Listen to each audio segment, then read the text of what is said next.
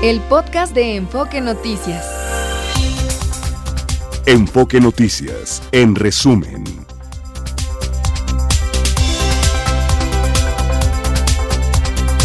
Este jueves 15 de febrero del 2024, el secretario de Defensa Nacional Luis Crescencio Sandoval advirtió que los grupos criminales han aumentado su poder de ataque y ahora tienen balas que superan el blindaje de los vehículos del ejército.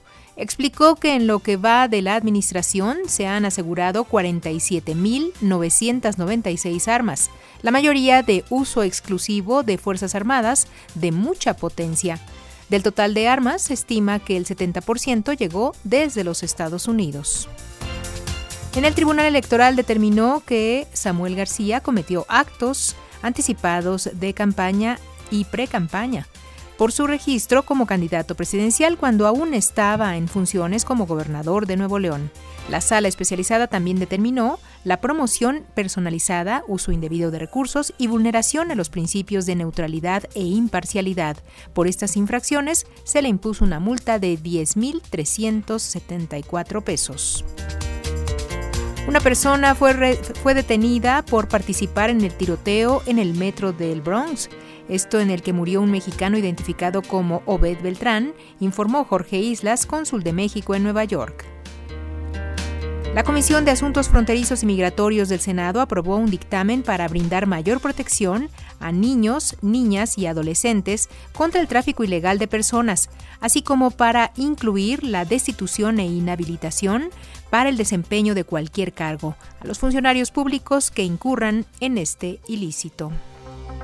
En entrevista para Enfoque Noticias, el maestro Juvenal Campos, analista de datos en México, ¿Cómo vamos?, aseguró que las regiones del norte y centro del país serán las más afectadas durante la época de estiaje por la falta de agua. Respecto al plan anunciado por el presidente de México para extraer agua de un acuífero cercano al aeropuerto Felipe Ángeles, dijo que se trata de una solución a largo plazo. Escuchemos. Esperamos para la época de estiaje en abril, mayo, junio una exacerbación de esta problemática tanto en el norte como en el centro del país y lo que nos había permitido en años anteriores este, sobrellevar esta parte de la sequía era que nuestras presas iniciaban el año con una mayor capacidad. Sin embargo, ahorita ya están por, por niveles debajo del 30%, por ejemplo, en la parte del sistema Cuchamala. Habría que revisar el caso del acuífero que se encuentra sobre el aeropuerto, cuáles son sus condiciones. Considero que la importación de agua de otras cuencas, en este caso de Hidalgo, pues posiblemente sea viable, pero sí se requiere de la construcción de pozos, se requiere de la construcción de un sistema de conducción para poder traer el agua. Recuerde que desde ayer y hasta el 12 de abril todos los días se cerrará en su totalidad el eje 1 norte en el cruce con Avenida Río Churubusco desde las 22 horas y hasta las 5 de la mañana, esto por obras en la línea 9 del metro. Los deportes con Fernando Espinosa. Aquí está Fernando Espinosa. ¿Cómo estás, Fer? Hola, José, ¿cómo estás? Gracias. Buenas tardes a ti, a todos los amigos de Enfoque Noticias. Le preguntaban en, eh, le, han hecho una entrevista a Rafa Nadal, un periódico chileno, La Sexta, que me parece muy bueno, por cierto, y, le decían, a ver, deben de ganar lo mismo los hombres que las mujeres. Ya lo había comentado en, su momento, ¿eh? Dice, no soy hipócrita, no quiero decir cosas que, que me son fáciles de decir y no pienso. La inversión para mí debe de ser la misma para hombres y mujeres. Las oportunidades las mismas. ¿Y los sueldos los mismos? No. Nadal, ¿eh? Nadal. Bueno, cada quien.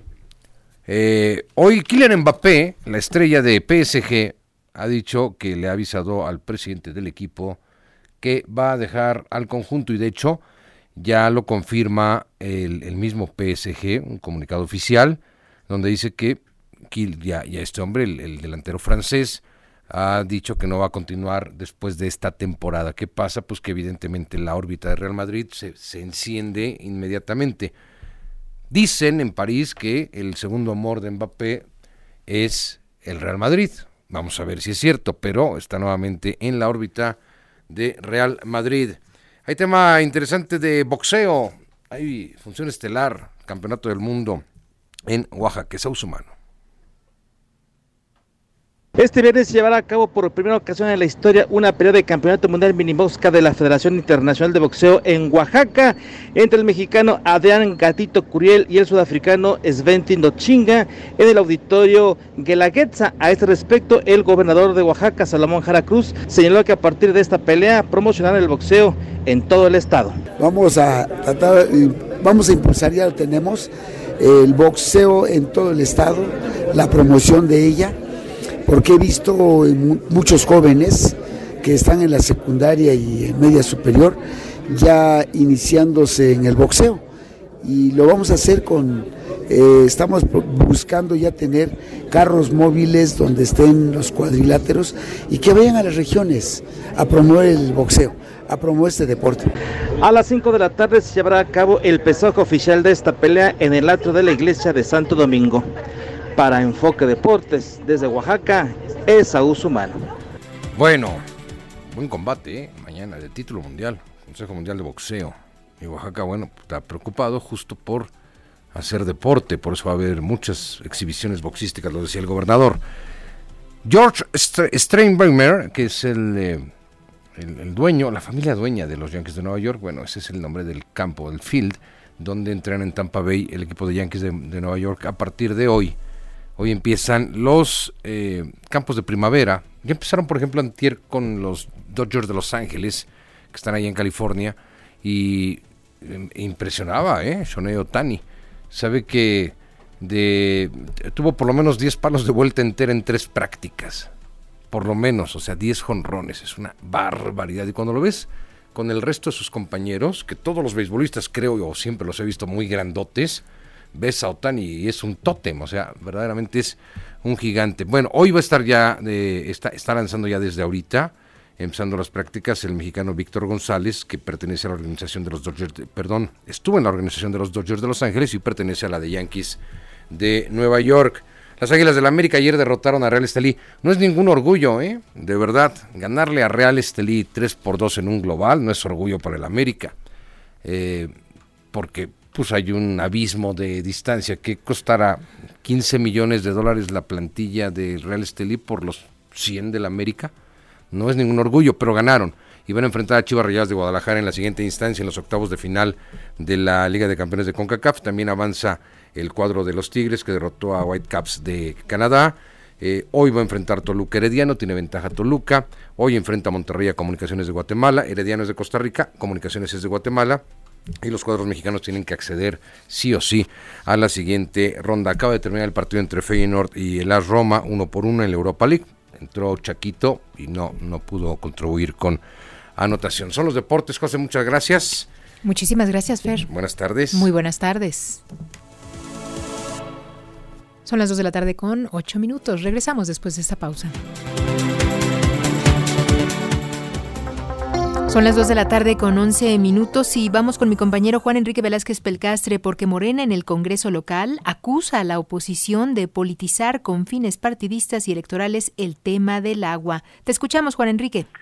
Con mucho gusto, Josefina. Saludos, amigos de Enfoque Noticias. Efectivamente, el Grupo Parlamentario de Movimiento de Regeneración Nacional en el Congreso de la Ciudad de México denunció que la oposición pretende politizar con fines electorales y partidistas el tema del agua. En conferencia de prensa, la legisladora local de Morena, Marta Soledad Ávila Ventura, dijo que la derecha de manera irresponsable genera pánico entre la población. Advirtió que no permitirán que fructifique el afán privatizador del agua y se trabaja para dar cauce a la aprobación de la Ley General de Aguas. Escuchemos.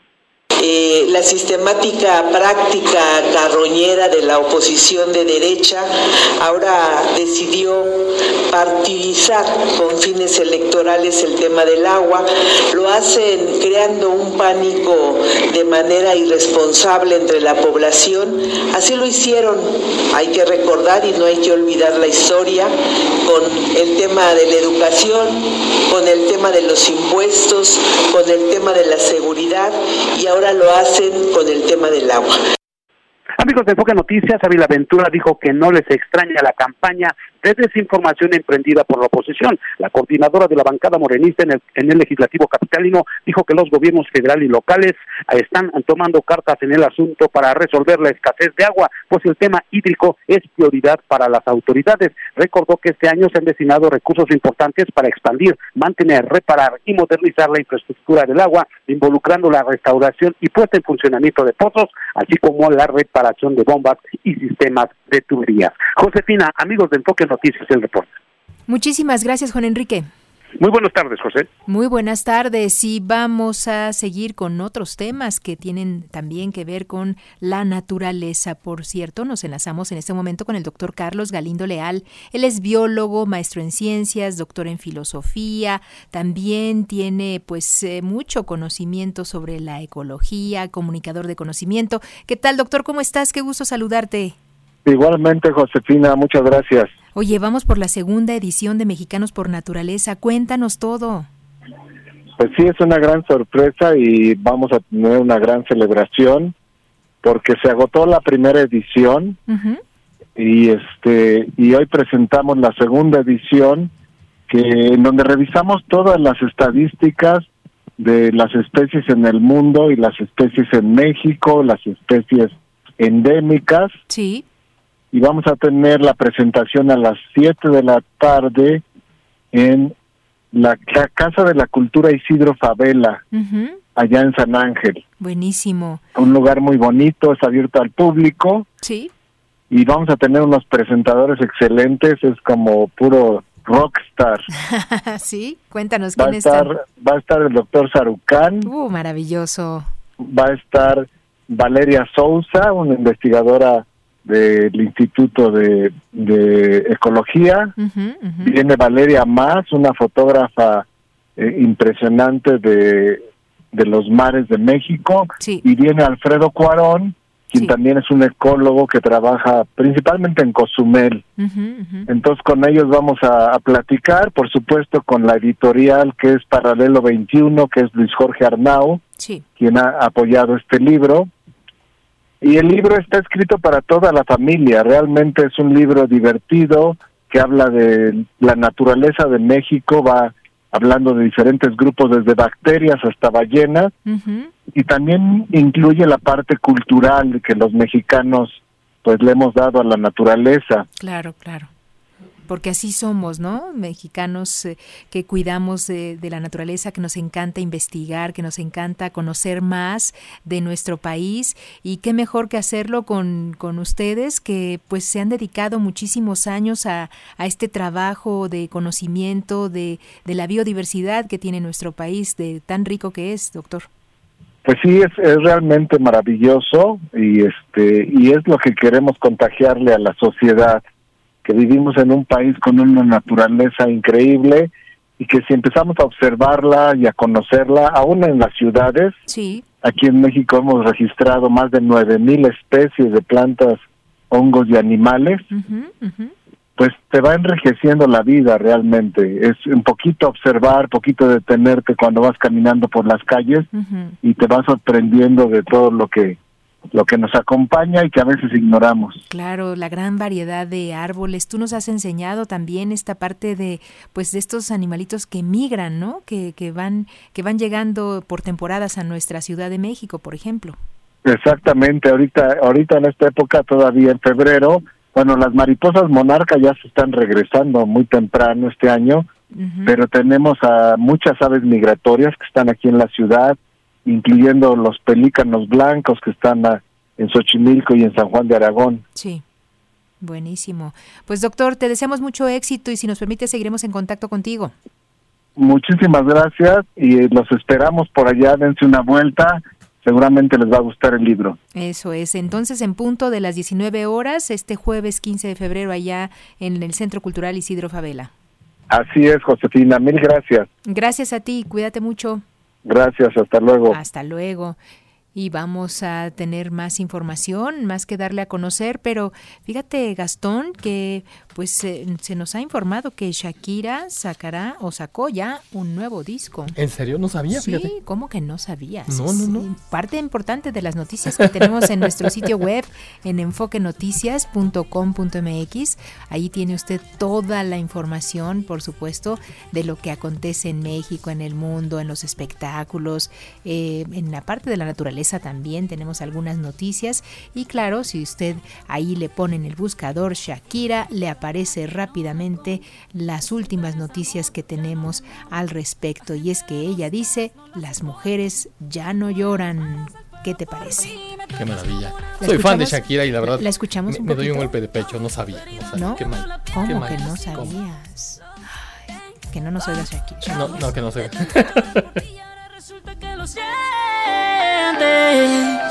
Suena sincero, pero te conozco bien y sé que mientes. Te felicito que bien actúas.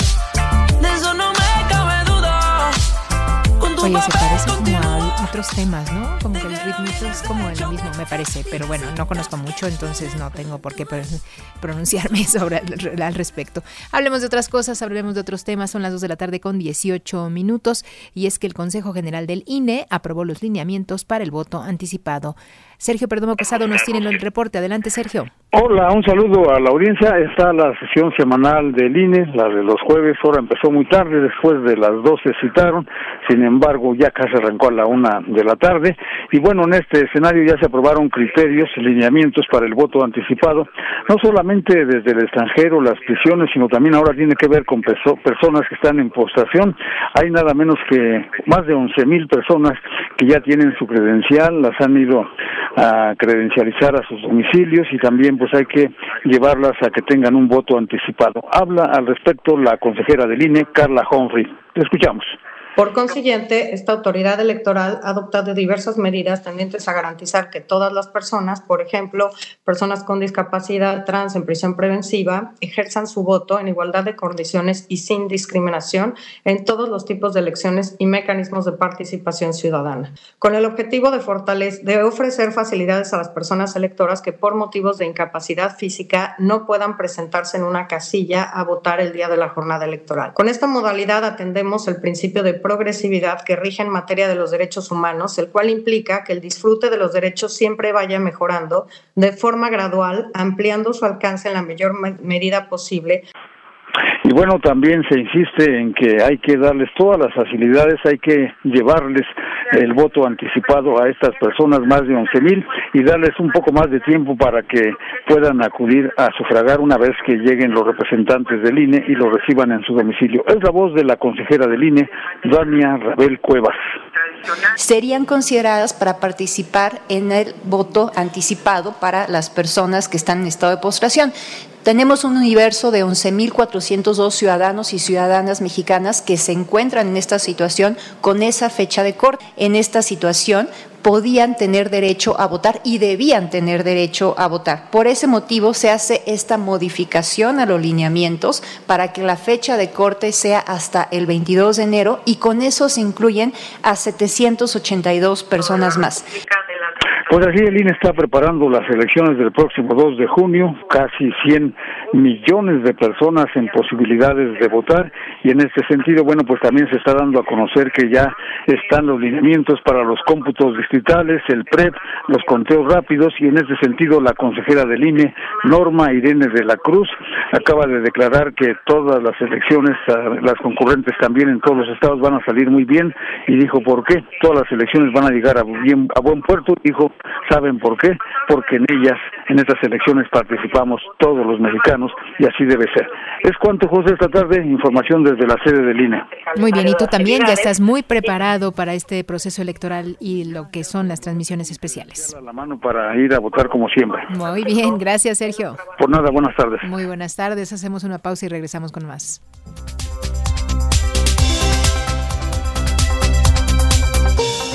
Y vamos a entrar en un tema por demás eh, polémico, pero sin duda alguna que nos eh, hace pensar que las cosas van mejorando. Mire, el Senado de la República aprobó el martes lo que es la prohibición del matrimonio infantil en comunidades indígenas en nuestro país. Y para conocer cómo está la situación en México, hacemos un enlace en este momento con la maestra Dioema Angeú. Ella es psicóloga, directora del área de incidencia de Fundación Juconi y también forma parte del Consejo Directivo de la Red por los Derechos de la Infancia en México. ¿Qué tal, maestra? Qué gusto saludarle. Muy buenas tardes.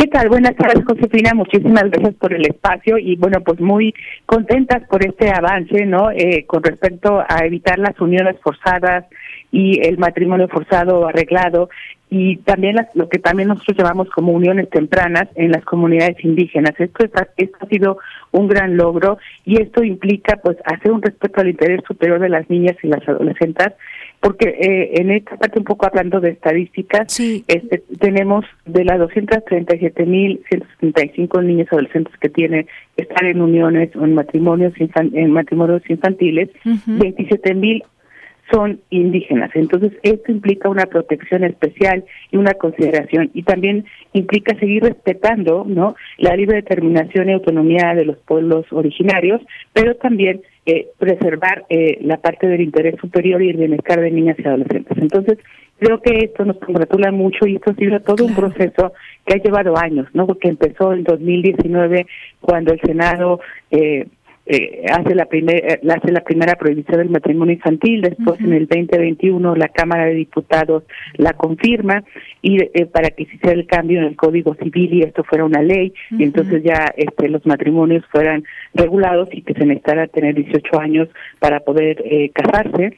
Y esto se compró se, se, pone en el diario oficial después del cambio en el Código Civil se hace en, el diario oficial el 6 de enero del 2022 entonces eso fue muy bueno. Y el año pasado, en octubre del 2023, se hace la armonización con la Ley General de Niños y Adolescentes. Entonces, esto va siendo como un avance en un tema que, que nos preocupa que nos alarma y que nos alerta porque es un gran número de niñas y adolescentes expuestas, ¿no? A no poder continuar con su educación, a que su salud se deteriore, que y evidentemente al incremento de la violencia. Entonces también esto es, una forma de erradicar la violencia en todos los sentidos. Nos congratula mucho desde Fundación Juconi y desde Redín porque finalmente es el trabajo que hacemos todas todas y todos los días. Entonces creo que eso es muy importante y sobre todo este cambio constitucional pues eh, sigue garantizando la parte de las derechos individuales y los derechos humanos y sobre todo esta parte de la dignidad y la integridad de las niñas y las adolescentes. Eso es. Ayúdanos a entender y a poner las cosas en claro, decimos aquí en Enfoque Noticias, porque pues sin duda alguna está prohibido en todo el territorio nacional este matrimonio infantil, pero lo que sí es cierto es una realidad para algunas entidades. Ustedes que han hecho esta radiografía, permítanos conocer cuáles, digamos, son los estados que más les afecta este tipo de, acciones. Claro que sí. Entonces, en este número que yo comentaba en un principio, hemos detectado que, que los estados de Chiapas, Veracruz, Guerrero, Michoacán y Tabasco tienen un alto índice de, de niñas y adolescentes indígenas eh, que están en, en uniones forzadas, que están en matrimonio o en uniones tempranas. Entonces, y eso es una situación alarmante y estamos poniendo foco en esos estados, entonces esto llama a una alerta, ¿no? Eh, para estar como atentos a esto, porque finalmente esto ya es ley, esto ya, este, ya hay una protección para estas niñas, estos adolescentes, entonces creo, creo que eso nos llama la atención y evidentemente, este, eso hace que el trabajo que hacemos de la sociedad civil pues se vea reforzado eh, de manera pues ya eh, de manera legal no entonces eso eso nos da como mucho gusto Claro, y en este caso las jóvenes eh, desde qué edades empiezan a pues a tener este tipo de acciones de parte de sus familias, supongo que las venden o qué es lo que sucede para que e, exacto, yo creo que aquí hay una, una cuestión que tiene que ver con los usos y costumbres mm. y que tiene que ver con un cambio cultural. Entonces, esto que yo enuncio de, estos cambios que ha habido a nivel legislativo, también están implicando eh, a, nivel de la sociedad mexicana, pues un cambio, ¿no? Un cambio cultural de decir, a ver, las niñas y las adolescentes tienen que estar protegidas. Y ese es un poco también parte de este mensaje, de decir, a ver, estamos viendo por su bienestar, es decir, necesitamos un cambio cultural, con todo el respeto que tenemos que tener este para eh, la, la, autonomía y la libre determinación de los pueblos originarios, pero sí también reconocer que este estamos respetar el interés de las niñas y las adolescentes. Entonces, eh, por eso creo que, que se vuelve aún más importante este cambio cultural de poder verlas, ¿no? Como sujetos de derechos y que tienen de tener la oportunidad de ir a la escuela, de, tener un espacio para crecer y para estar bien. creo que eh, tenemos que leerlo desde ese lugar, ¿no? Este y, digamos respetar la autonomía y la tradición de los pueblos originarios, pero sí también reconocer que necesitamos un cambio cultural como sociedad para que esto no sea visto como normalizado y que entendamos que también es una forma de ejercer violencia contra niñas y adolescentes y que eso es lo que es lo que nos tiene que tener como pues atentas y atentos a esto, ¿no? Porque finalmente es violencia y es una violencia en donde las niñas y las adolescentes sabemos que son usadas como objeto para intercambio, ¿no? De desde cuestiones materiales y económicas y que finalmente este cambio en la ley y los, los, diferentes cambios que han habido nos ponen en la mira de decir, bueno, niñas y adolescentes son derechos, son ciudadanas, tienen derechos humanos y hay que respetarlos y protegerlos. En este caso hablamos de las niñas, de las mujeres, pero también pasa en los niños. O sea, hay, o sea, no, no se registran estos datos así, pero sabemos que también hay casos de que hay niños que se casan siendo menores de 18 años. Entonces también esto extiende la, la protección también a los niños, ¿no? Pero sabemos que el foco, desde una visión de estructural, sabemos que las más afectadas son las niñas y las adolescentes. y bueno, respecto a estas comunidades indígenas, ¿qué pasa con aquellas que pues solamente hablan eh, su lengua nativa y no necesariamente conocen estas cosas que se están generando en el Senado de la República? Claro, este, creo que ahora eh, justo el trabajo y en este cambio cultural del que yo comentaba es, pues es empezar a decir, bueno, pues esto ya es una cuestión a nivel estructural y ley, pero ¿cómo lo vamos bajando a territorios donde están las niñas y las adolescentes? nosotros desde la sociedad civil tenemos siempre muy claro que estas cosas son muy buenas y nos alegramos mucho, pero ahora necesitamos bajarlo al territorio, a, a, que esto se viva, ¿no? Y que haya un cambio cultural y que haya una forma de proteger. Y esto, bueno, pues va a ser todo un trabajo y como lo comenté, pues empezamos en 2019 cosas muy estructurales y bueno, este es un pasito y tendremos que seguir construyendo los caminos y formas de articular este lo que sucede en la política pública y lo que hay en territorio y en la vida cotidiana de niñas y niños adolescentes, ¿no? Y en este caso de niños y adolescentes indígenas, entonces creo que hay que estar muy conscientes que eh, pues esto es de tiempo y que estamos conscientes que un cambio estructural nos ayuda a tener más herramientas para cuando trabajamos con directamente con las niñas y las adolescentes. Claro, porque no me imagino estos padres que pues reciben una ganancia por estas uniones y que ahora ya no la tengan, ¿no? O sea, seguramente se pondrán pues muy molestos, seguro, ¿no? Pues eh, es parte del uso y costumbre, también es como si tendrían que cambiar esta mirada hacia las niñas y las adolescentes. Va a haber molestia, pero finalmente pues, la idea es la protección, ¿no? Y entonces esto necesitamos que baje y que baje a las comunidades, a las ciudades, a donde están las niñas y las adolescentes, más allá de las puertas del Senado. Y cuidar sus derechos, por supuesto, ¿no? Que es sí, claro. es lo más... Y, y esto ha sido un gran trabajo de la Comisión de Derechos de Niñas de la Niñez y Adolescencia en el Senado este que es una es una comisión pluripartidista que ha sido eh, como muy buena en el camino que ha hecho esto para lograr este tipo de cosas que se han hecho en los últimos años. Eso es. Pues eh, bueno, pues la verdad es que les deseamos todo el éxito y si nos permite seguiremos en contacto con usted.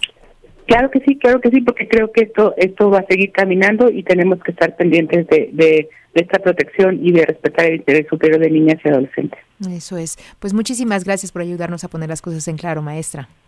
No, gracias a ustedes por el espacio, Josefina, y buena tarde a tu auditorio. Buena tarde, es la maestra Dioema Angeu, ella psicóloga y directora del área de incidencia de la Fundación Juconi, también forma parte de este consejo directivo de la Red por los Derechos de la Infancia en México. Seguimos con más, seguimos con más información. Mire, esto hoy es el Día de la Mujer Mexicana y en esta ocasión, sabe, nos enfocaremos en el papel de las mujeres militares, ejemplo de valor, de compromiso, lealtad y desarrollo profesional.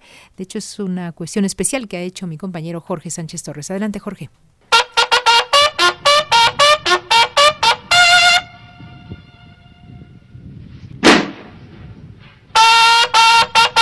Para informarles a todos que este 15 de febrero se conmemora el Día de la Mujer Mexicana, una celebración que inició en 1961 para hacer conciencia de la igualdad de género, lucha que se han abanderado organizaciones de la sociedad civil. Y es que en nuestro país la lucha de las mujeres por ejercer sus derechos civiles, políticos, laborales, económicos y sociales ha sido un largo camino lleno de obstáculos y dificultades con sus avances y logros. Desde que el ejército mexicano se creó en 1913, las mujeres ingresaron primero a la Escuela Militar de Enfermeras. Con el paso del tiempo se abrieron espacios en las escuelas médico-militar, de odontología, militar de ingenieros, de guerra, en el heroico Colegio Militar y en el Colegio del Aire.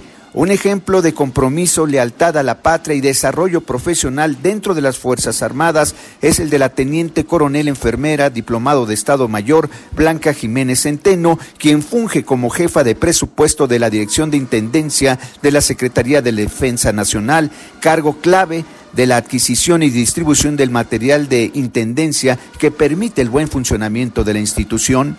Tenemos aquí dos funciones eh, propias, ¿no? Una que nos da la, jerarquía eh, como tal, en este caso yo soy teniente coronel, entonces eso eh, dentro de nuestras leyes y reglamentos ya es- y está bien establecida nuestra responsabilidad y autoridad, desde el manejo de personal como los servicios que se establecen en cada una de las unidades de instalaciones. Pero hay otro, otra función que es de acuerdo al cargo. En este caso yo soy la jefe de planeación, programación y presupuestación de la subdirección de adquisiciones de la dirección de intendencia. ¿A qué se refiere este cargo? Que soy la encargada precisamente de todo el proceso de adquisición de los bienes, del equipamiento no permanente. Entonces, mi, cargo me obliga precisamente a, con todo el equipo, ver la planeación de esos bienes a adquirirse, de acuerdo a la normatividad establecida. Jiménez Centeno, mujer de 45 años de edad con 30 años de servicio en la milicia, sostiene que su rol como militar en México es un gran reto y orgullo de ser pionera en la disciplina castrense. Ser mujer mexicana y militar en México es un gran reto eh, para cada una de nosotras, pero también es un orgullo, ya que representamos este, a la institución, creo que de forma honorable, eh, con mucho trabajo. Nuestra, nuestro esfuerzo está plasmado en cada una de nuestras actividades. El ejército, eh, como cualquier otra institución, tiene muchos años con la mujer en sus filas. Empezamos eh, oficialmente en 1934 con el ingreso de las primeras mujeres con funciones de afanadores. Sin embargo, en 1938 pues ya se establece en forma orgánica la Escuela Militar de Enfermeras, en la, la cual es pie veterano de todas las mujeres en el ejército. Son las que se han encargado a través del tiempo de formar en la parte disciplinaria a las mujeres en, en la, en la actividad castrense. Originaria del puerto de Veracruz, Blanca Jiménez Centeno narra orgullosamente su ingreso a la milicia en 1994, la mayor parte de su vida haciendo carrera para fungir como oficial del Estado Mayor. Yo ingresé en, el, en 1994 y era, eh, o solo los espacios que teníamos asignados eran tres escuelas ¿no? de formación, como es la médico militar, la escuela de odontología y la escuela militar de enfermería. Sin embargo, hoy por hoy, todas las escuelas de formación, todos los espacios de, del ejército están abiertos a las mujeres. Tenemos pilotos, ingenieros, este, personal de arma, infantería, eh, caballería, artillería, o sea, ya todos los espacios están abiertos para las mujeres. En el marco del Día de la Mujer Mexicana, Jiménez Centeno reconoce la equidad de género en las Fuerzas Armadas de nuestro país, por lo que expresa que de volver a nacer ingresaría de nuevo al ejército mexicano. Ha sido muy agradable mi, paso por el ejército. Si naciera, volvería a entrar. Este, la, el ejército en sí es la institución que a mí en lo particular me ofreció la oportunidad de crecer, de desarrollarme y sobre todo creo que la más satisfactoria es haber vivido en carne propia la apertura de las mujeres en las escuelas que antes eran para, para los hombres. La Escuela Superior de Guerra es una es ícono porque es la escuela de los mandos. Entonces, yo fui la primera, bueno, fuimos dos primeras mujeres egresadas de esa escuela este, superior de guerra en el 2010, por primera vez en la historia. Entonces, eh, hoy por hoy puedo decir que ya estoy en, los, en la historia de, de nuestra institución, ¿no? no como una más, sino como un referente de la Escuela Superior de Guerra. En entrevista con Enfoque Noticias, Jiménez Centeno invitó a los jóvenes hombres y mujeres que deseen superarse, que deseen un estilo de vida diferente, que aporten algo a nuestro país, a concursar para ingresar a las filas de las Fuerzas Armadas. Expresó que está orgullosa de ser mujer, de ser mexicana y sobre todo ser militar al concluir la entrevista en el marco de la conmemoración del Día de la Mujer Mexicana. Les informó Jorge Sánchez Torres. Gracias Jorge y tenemos más información ahora. Las finanzas con Martín Carmona. Claro, aquí está Martín Carmona. Adelante Martín. Josefina, ¿qué tal? Buenas tardes. Saludamos al auditorio de Enfoque Noticias con información económico-financiera.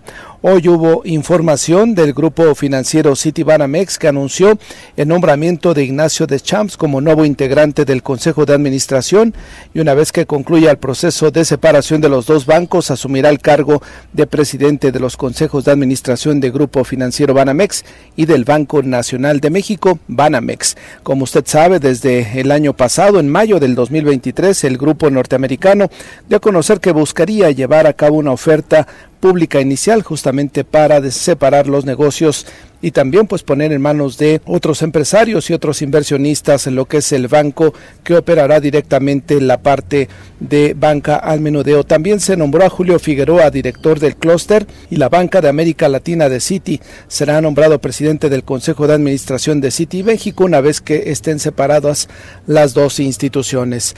Vamos ahora con mi compañero Ricardo Trejo. Hoy Walmart presentó sus resultados. Al parecer los datos siguen siendo positivos ante el buen desempeño del mercado mexicano. Adelante, Ricardo, con la información. Buenas tardes. Martín, auditorio de Enfoque Noticias, el presidente ejecutivo y director general de Walmart de México y Centroamérica, Guilherme Loureiro, reportó otro fuerte trimestre con un continuo crecimiento en ventas por encima del mercado por décimo año consecutivo en México. Sin embargo, dijo que los resultados del cuarto trimestre del 2023 y del año en general se vieron afectados por dos eventos no recurrentes relacionados con el impacto del huracán Otis por 1.490 millones de pesos y por un ajuste contable positivo de 1.029 millones de pesos. El CEO de Walmart México y Centroamérica informó que los ingresos consolidados de la cadena de autoservicios crecieron 6.7%. Escuchemos. Fue un año con muchos logros en el que cumplimos con nuestra estrategia de crecimiento. Sin embargo, todavía tenemos algunas áreas de oportunidad en las que debemos continuar acelerando aún más. Ahora, repasemos nuestros resultados durante el cuarto trimestre. Durante el trimestre, los ingresos totales consolidados crecieron 6.7%, impulsados por un crecimiento de 8.1% en México y de 5.6% en Centroamérica. Asimismo, Loureiro destacó el sólido crecimiento en ventas a unidades iguales de 6.6% en México y 4.6% en Centroamérica, en tanto que las ventas netas de e-commerce crecieron 19.5%. Martín, por el momento el reporte para el auditorio de Enfoque Noticias. Quedamos al pendiente. Buenas tardes. Gracias Ricardo por la información. Hoy los mercados financieros se mantienen muy estables. La Bolsa Mexicana de Valores apenas avanza el 0.03%. El Dow Jones en los Estados Unidos gana el 0.80%. Comentar que el precio del dólar también apenas está bajando un par de centavos en operaciones al mayoreo, 17.04, el dólar en bancos y casas de cambio 17.50, el euro se vende hasta en 18 pesos con 35 centavos. Josefina, aparte la información económica y financiera de esta tarde. Gracias Martín. Y vámonos hasta Morelos. Tres funcionarios de la pasada administración estatal fueron vinculados a proceso penal. De ello nos informa Héctor Raúl González. Adelante, Héctor Raúl. ¿Qué tal, Josefina? Muy buenas tardes. Con el gusto de saludarte, como siempre. A ti y al auditorio, bien adelante. Tres funcionarios de la pasada administración estatal fueron vinculados a proceso penal acusados de cometer el delito de ejercicio ilícito de servicio público. De acuerdo con un comunicado emitido por la Fiscalía Especializada en Combate a la Corrupción, en cumplimiento a una ejecutoría de amparo, pues se imputó y obtuvo el auto de vinculación en contra de Armando N. Él fue tesorero en el gobierno de Miguel Corrales en, la pasada administración y dos funcionarios más se trata de Jorge N., ex subsecretario de Presupuesto de la Secretaría de Hacienda, y Carlos N., exdirector general de Presupuesto y Gasto Público, quienes, de acuerdo con esta información oficial, tenían la obligación de controlar el gasto público conforme a la normatividad aplicable. Sin embargo, lo que presentaron como pruebas en su contra es eh, que eh, eh, hubo un pago por 21 millones de pesos, poco más de 21 millones de pesos, por la compra de papelería de forma irregular, ya que no existía un contrato que validara esa transacción. Estos funcionarios tendrían que haber estado sido responsables de no haber hecho estos pagos a esta empresa al no haberse confirmado pues la entrega de esa papelería y al no hacerlo es que la Fiscalía Anticorrupción los presenta a pues a, juicio ante la ante la autoridad competente las pruebas apuntan a que los ex colaboradores de Graco Ramírez dejaron que se realizaran 76 pagos a esta empresa durante 2017 para erogar un total de 21 millones 735 mil pesos, por lo que pues ya fueron vinculados a proceso penal. Y decir nada más que eh, fijaron un eh, un plazo para que eh, pues presenten todas las pruebas también en la parte de la defensa de estos funcionarios. Josefina. Muy bien, muchísimas gracias Héctor Raúl.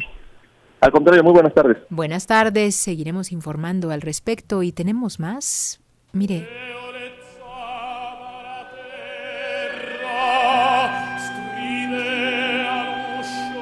Estamos escuchando a Alan Pingarrón. Ayer estuvo en la gala de ópera que presentó la Fundación UNAM sí, porque está haciendo un programa especial sobre Levantemos Guerrero, Gastón, y es que importante es adquirir y sobre todo reunir un fondo para adquirir infraestructura tecnológica de la Universidad Autónoma quienes lo perdieron todo, todo allá en Guerrero. Y naturalmente esta, esta gala, dicen ayer algunos espectadores, estuvo espectacular. Alan Pingarrón, que pues es una maravilla, un, un tenor mexicano, un tenor 100% UNAM, y ahí estuvo presente. Hoy, por cierto, en la sala Nezahualcóyotl se habrá la última, la última este, presentación con la Orquesta Sinfónica de Filarmónica de Minería y claro, esa, en la sala Nezahualcóyotl. ¿Qué te parece esta oferta, Gastón? Es una maravilla este, este hombre que canta como los dioses. Cabe decir que eh, es un hombre simpático, muy humilde, él, es ciego, pero tiene una voz que realmente te deja muy atontado, te, te apantalla. Desde luego yo tuve la fortuna de verlo en la sala de Zahualcoyotl hace unos meses. Ajá. Eh, era un, la verdad, nunca lo había visto, me dejó muy, muy sorprendido. Y dentro de las buenas noticias que tiene a la Picarrón es que actualmente ya eh, participa en la Royal Opera House de Londres. O sea, el jazz es un material de exportación, un hombre que es reconocido ya en todo el mundo. Y pues bueno, de los cuatro años de edad dijo que iba a ser, bueno, se interesó por la música y como tú dices es 100% universitario de la UNAM. Sí, sí, sí, y bueno, pues esta gala de ópera, la verdad es que usted no se la puede perder, hay boletos todavía, hay posibilidades de asistir en la sala Nezahualcóyotl hoy a las 8 de la noche y por supuesto todo esto es en favor de la Universidad Autónoma de Guerrero. Vale la pena estar allí presente. Sí, cómo no. Y bueno, pues la invitación de la Fundación Apantállese con UNAM. el señor Pingarrón, maravilloso. Vale la pena escucharlo. Y bien vivo, mejor. Y vamos con más información. Vamos contigo, Natalia Estrada. ¿Qué nos tienes acerca de la línea 12? ¿Qué tal, José? Un saludo para ti y el auditorio de Enfoque en Noticias. Pues en el gobierno capitalino, funcionarios echan la bolita sobre estas recientes declaraciones que dio el empresario Carlos Slim sobre el posible colapso de la línea 12, pues que se pudo deber a una falta de mantenimiento y no a una falla de origen. Entrevistada por Enfoque Noticias, la secretaria de Gestión Integral de Riesgos, Miriam Mursúa, sostuvo que el informe de la empresa DNB fue claro al revelar que el incidente en esta línea 12 del metro se debió a una falla estructural por deficiencias en el proceso de construcción. Vamos a escuchar. Quería preguntarle sobre las declaraciones que dio hace unos días el empresario Carlos Slim sobre la línea 12, de falta de mantenimiento. No, eso lo ves con Andrés Layú. Con Andrés Layú. O con Guillermo, con Guillermo eh, Calderón. Ellos son los que tienen que ver. ¿Qué opina como secretaria de, riesgos? No, estuvo muy claro, estuvo muy claro el estudio de DNB que no era un problema de mantenimiento lo que pasó, sino que era un problema de construcción de origen. Y eso es lo que nosotros creemos y, es lo que tenemos que es el antecedente. No me preguntes a mí, no me preguntes a mí, pregúntaselas a ellos. Bueno, como escuchamos en el audio, José Auditorio, la funcionaria pues rechazó abundar en este tema y pidió entrevistar directamente al secretario de Movilidad, Andrés Layuz, quien dijo a Enfoque que no tenía ninguna opinión al respecto. Vamos a escuchar. Oiga, preguntarle sobre las declaraciones de Carlos Slim sobre lo de la línea 2. Perdóneme, no tengo ahorita. ¿Por qué nadie quiere responder? No tengo ninguna opinión. Y bueno, también eh, hemos buscado al director del metro, Guillermo Calderón. Sin embargo, su área de prensa nos comenta, José, que lo que ya dijo el jefe de gobierno, sin embargo, desde el martes que cuestionamos al jefe de gobierno, Martí Batres, pues se ha quedado también callado, no ha dicho nada ni declarado al respecto como lo prometió. Dijo que a la prensa le iba a dar un posicionamiento que seguimos esperando, José. Pues parece que no les gustó las declaraciones del señor empresario Carlos Slim, ¿no? Así es, José, pues vamos a seguir insistiendo y pues a ver si podemos platicar con el jefe de gobierno y que pues nos dé su punto de vista como lo prometió desde el martes Por supuesto, la prensa a veces es incómoda, pero nosotros necesitamos saber exactamente qué es lo que sucedió, porque si el señor Slim dice que es mantenimiento, pues oiga, yo creo que algo sabe este hombre, ¿no? Así es, José, y bueno, pues grave también porque pues echaría por tierra toda la versión que manejó en ese momento el gobierno de la exmandataria capitalina Claudia Sheinbaum. Eso es. Bueno, seguiremos buscando la información. Muchísimas gracias, Natalia. Pendientes, José. Buenas tardes. Buenas tardes. Hoy son las 2 de la tarde con 53 minutos, es jueves y tenemos cine, Gastón. Hay que ir al cine, Josefina. Vamos al cine. Vamos al cine con Gastón Fentanes. Josefina, amigos de Enfoque Noticias, vamos al cine a ver Bob Marley, la leyenda.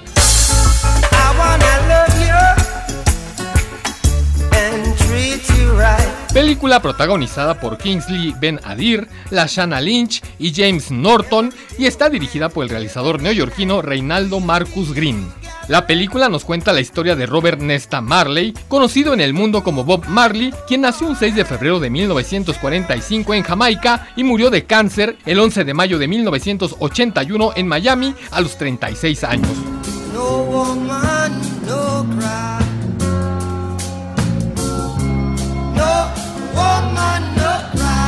Bob Marley fue un cantante y compositor considerado como el mayor exponente y difusor del reggae, que es una mezcla de ritmos folclóricos jamaicanos, rock, rhythm and blues y soul, y el movimiento Rastafari, un movimiento religioso, social y cultural que se caracteriza por transmitir sus creencias a través de la música, defender el consumo de la marihuana y el uso de una indumentaria y un peinado muy característicos. La cinta nos narra cómo durante su corta vida, Bob Marley cambió el panorama de la música, introduciendo generaciones al reggae con canciones críticas que llamaban al amor y a la reconciliación, que resultaron un éxito mundial y que aún viven entre nosotros, trascendiendo continentes, colores de piel y credos. Por su relevancia artística y pública, Bob Marley es considerado uno de los grandes mitos de la música del siglo XX.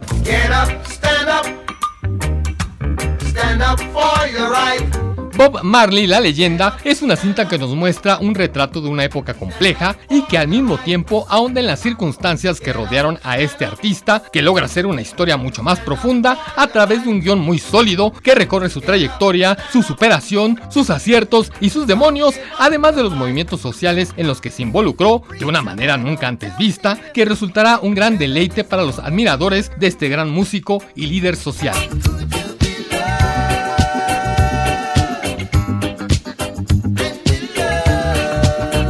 Josefina, amigos de Enfoque Noticias, Bob Marley, la leyenda, es una película que celebra la vida y la música de un ícono que inspiró a generaciones a través de su mensaje de amor y unidad, en la que se nos entrega una poderosa historia de superación de la adversidad de un hombre con ideas muy claras sobre lo que quería del mundo y su viaje acompañado de su música revolucionaria.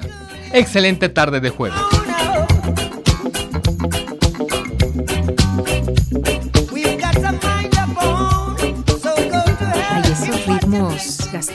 Qué padre, la verdad.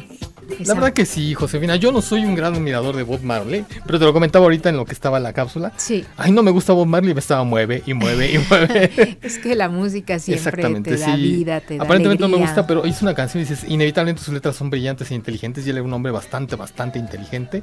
Y la parte bonita de la película, que es una película bonita, bien hecha, es que eh, profundiza sobre el carácter de este hombre y sí, de, de alguna manera ensalza lo, lo que él era. Era un gran hombre que quería trabajar y lo que quería amor y paz. No, Pese a que le gustaba la marihuana y, le- y se peinaba horrible y usaba estos trapos de, de- de- de- horriblemente vestido.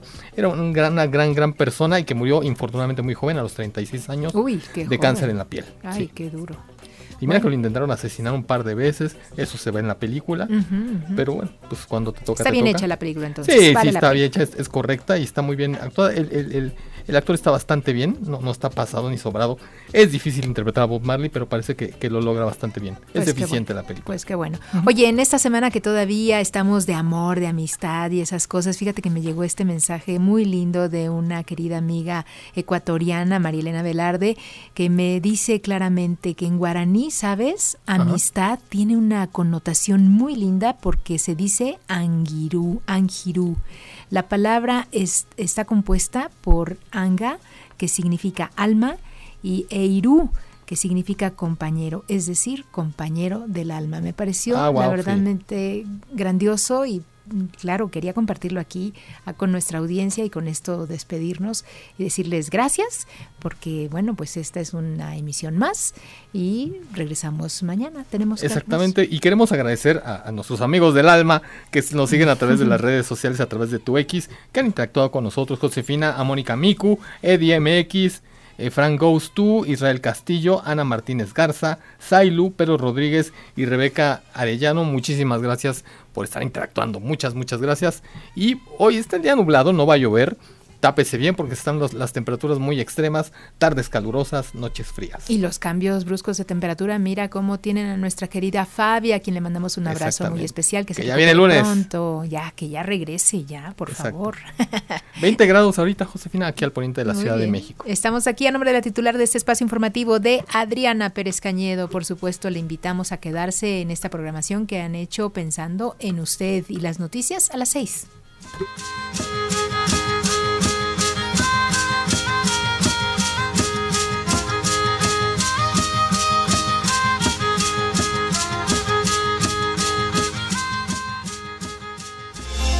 El podcast de Enfoque Noticias.